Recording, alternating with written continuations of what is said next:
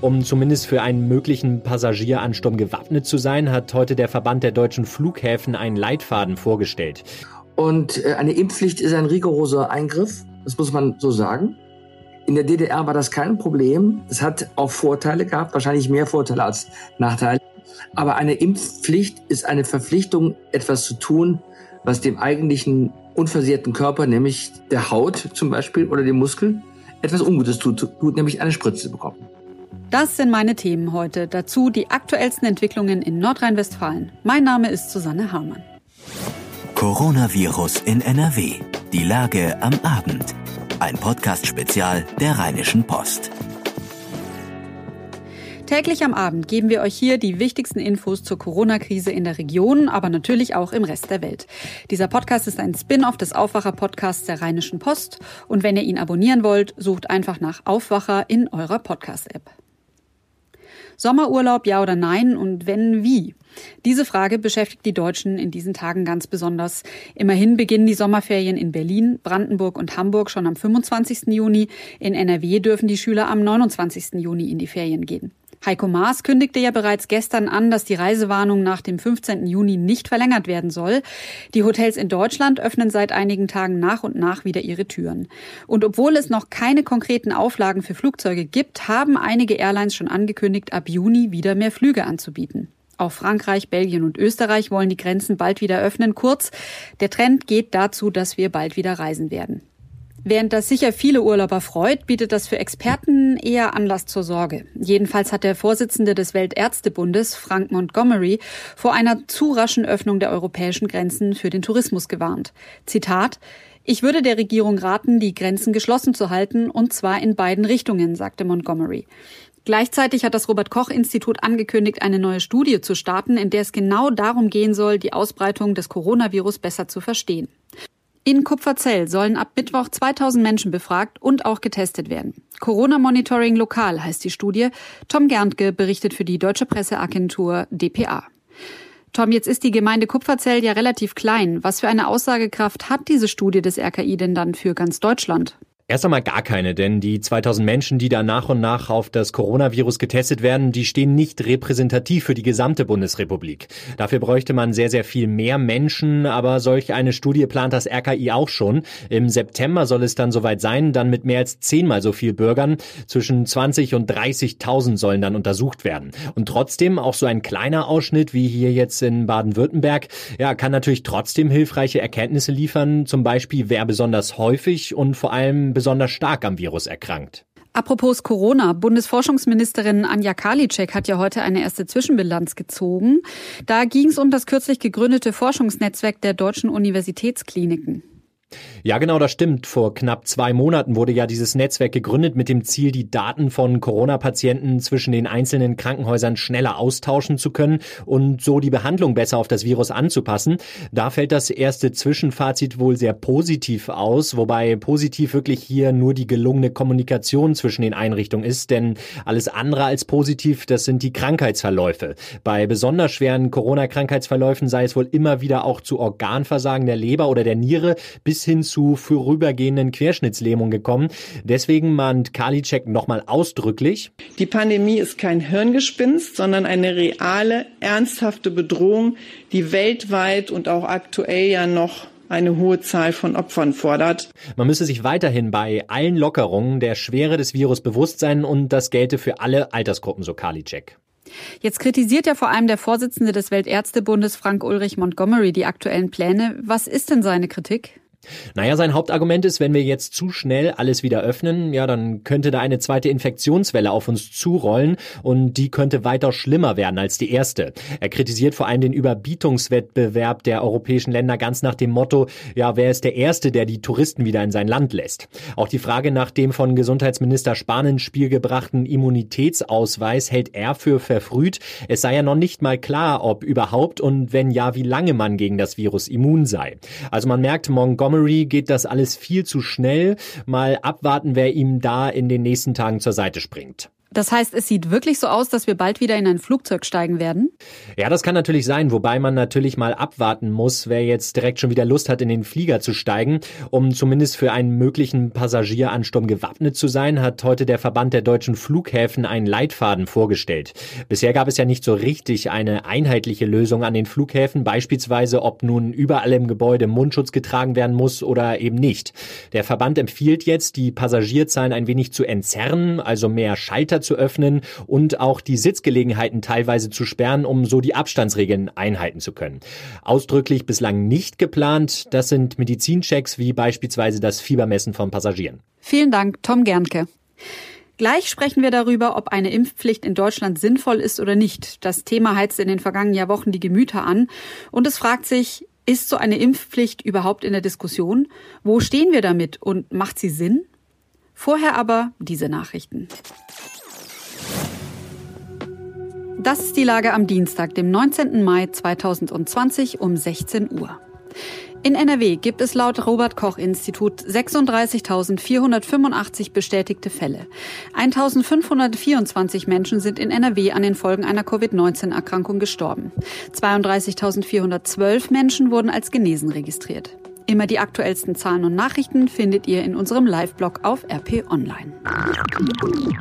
Der persönliche Feldzug des US-Präsidenten Donald Trump gegen die Weltgesundheitsorganisation WHO ist in die nächste Runde gegangen. Seit Wochen wirft Trump der WHO ja Missmanagement in der Corona-Krise vor. Auch von Voreingenommenheit zugunsten Chinas, in dem das Coronavirus ausgebrochen sein soll, ist da die Rede gewesen. Erst am Montag bezeichnete Trump die WHO als Marionette Chinas. Nun hat Donald Trump auf dem Kurznachrichtendienst Twitter einen ganzen Brief an die WHO veröffentlicht. Darin droht er mit einem endgültigen Zahlungsstopp. Sollte sich die WHO innerhalb der kommenden 30 Tage außerdem nicht zu, Zitat, wesentlichen Verbesserungen verpflichten, werde er zudem die Mitgliedschaft der USA in der Organisation überdenken, heißt es in dem Schreiben. Die EU wiederum hat die WHO gegen Trump verteidigt.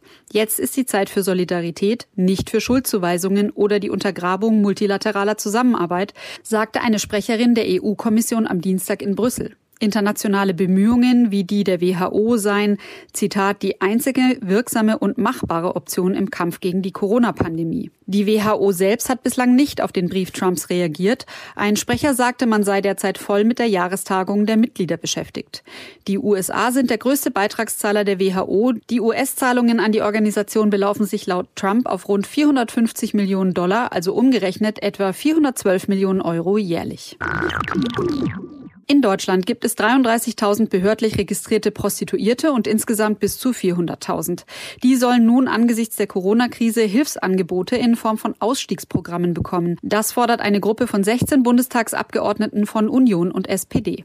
Auch von einem Sexkaufverbot ist da die Rede. Der während der Corona-Krise verhängte Shutdown für Prostitution dürfe nicht gelockert werden, verlangen sie in einem der deutschen Presseagentur vorliegenden Brief an die Regierungschefs der Länder.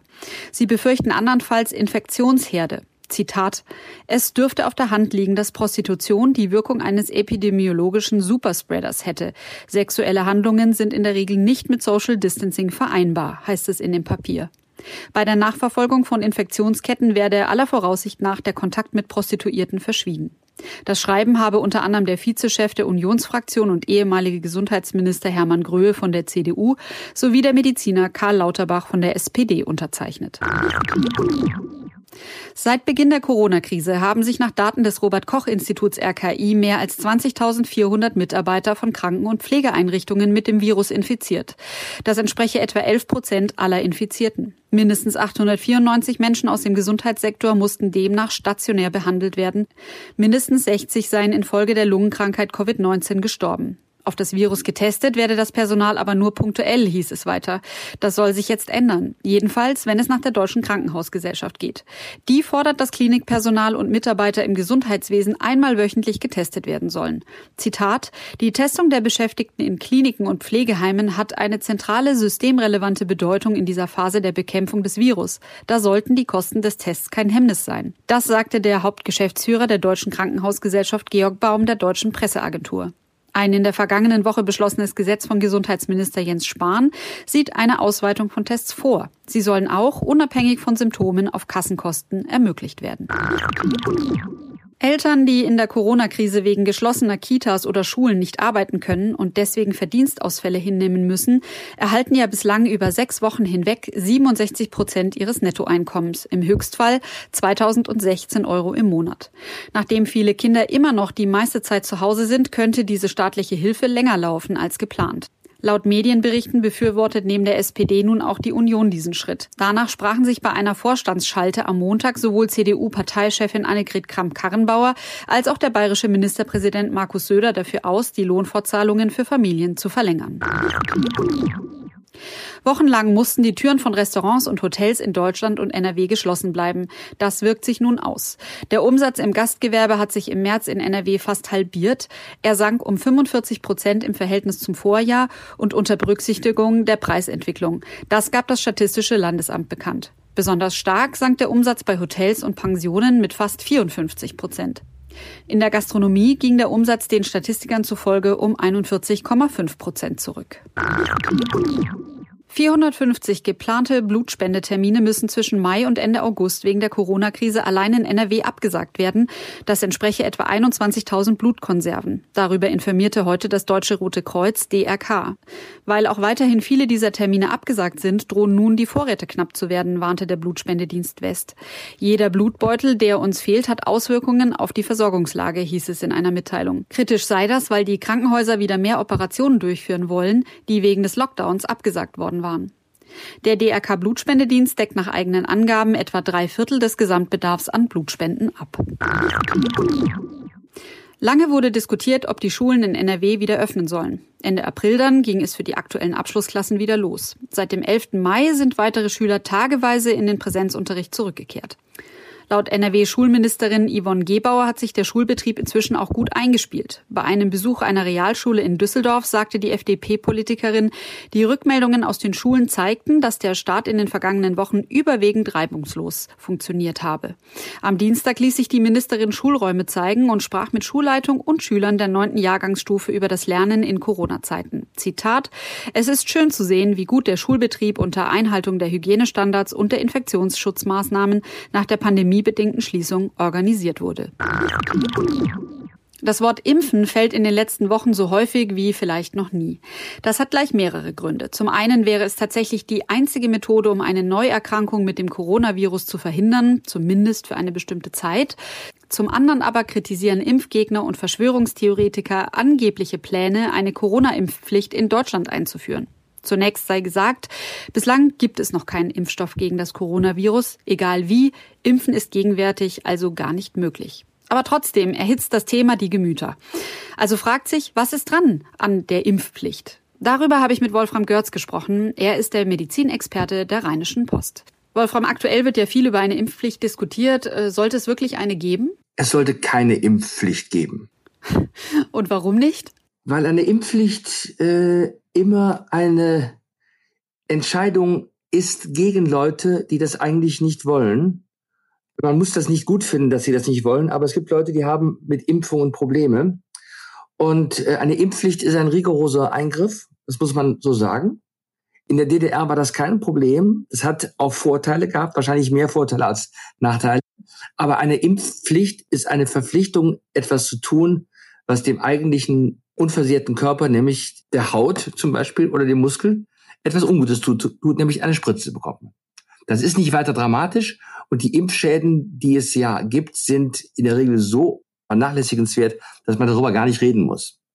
Aber eine Impfpflicht ist immer ein Akt, der den mündigen Bürger eine Stufe zurück positioniert. Wenn die Bürger alle sagen würden, wir wollen dieses verfluchte Virus endlich loswerden. Und wir alle leisten unseren Beitrag und lassen uns alle impfen, dann hätten wir wahrscheinlich eine Durchimpfung von, schätze mal, 75, 80 Prozent.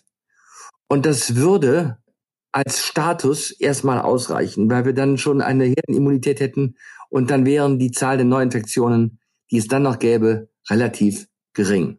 Deswegen braucht man eigentlich keine Impfpflicht beim Coronavirus, weil die Akzeptanz für eine solche Impfung jetzt so hoch wäre, dass keiner äh, davon zurücktreten würde, der nicht einigermaßen klar bei Verstand ist. Gerade gab es ja noch mal ein Urteil wegen der Masernimpfpflicht.